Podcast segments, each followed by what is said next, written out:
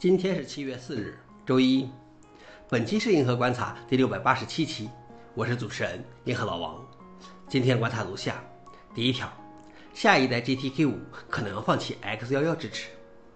第二条，大学拿回了支付的比特币赎金，发现还赚了。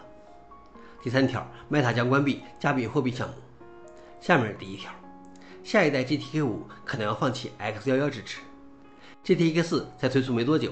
而下一代的 GTK 五可能还要很多年，但糯米开发者们已经开始考虑在 GTK 五剔除对 X 幺幺的后端支持。有开发者认为 X 幺幺迟迟没有变得更好，其开发几乎陷入停顿。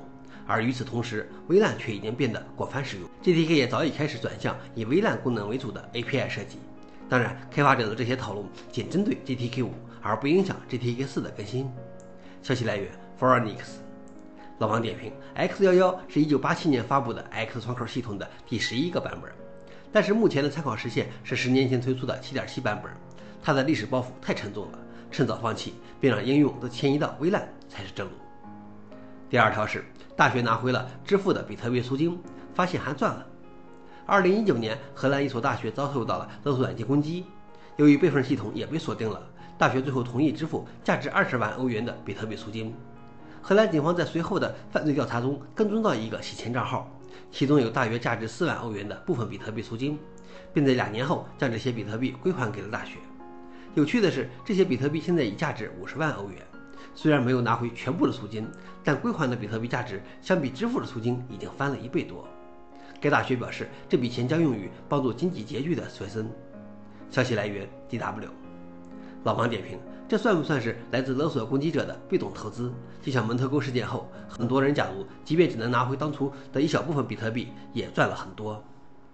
最后一条是，Meta 将关闭加密货币项目。Meta Facebook 的加密货币 DIM 简称 Library 将于九月一日停止运作。Facebook 及其盟友是在二零一九年宣布了稳定币项目 Libra，计划在二零二零年推出，但该项目面临了世界各地监管机构的压力，主要盟友陆续退出。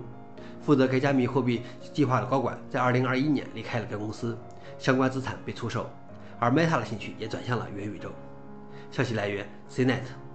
老王点评：曾经被视为革命性的 Facebook 加密货币项目，终于走到了终点。有时候你的承认步子太大也是危险。想了解视频的详情，请访问随附的链接。好了，以上就是今天的银河观察，谢谢大家，我们明天见。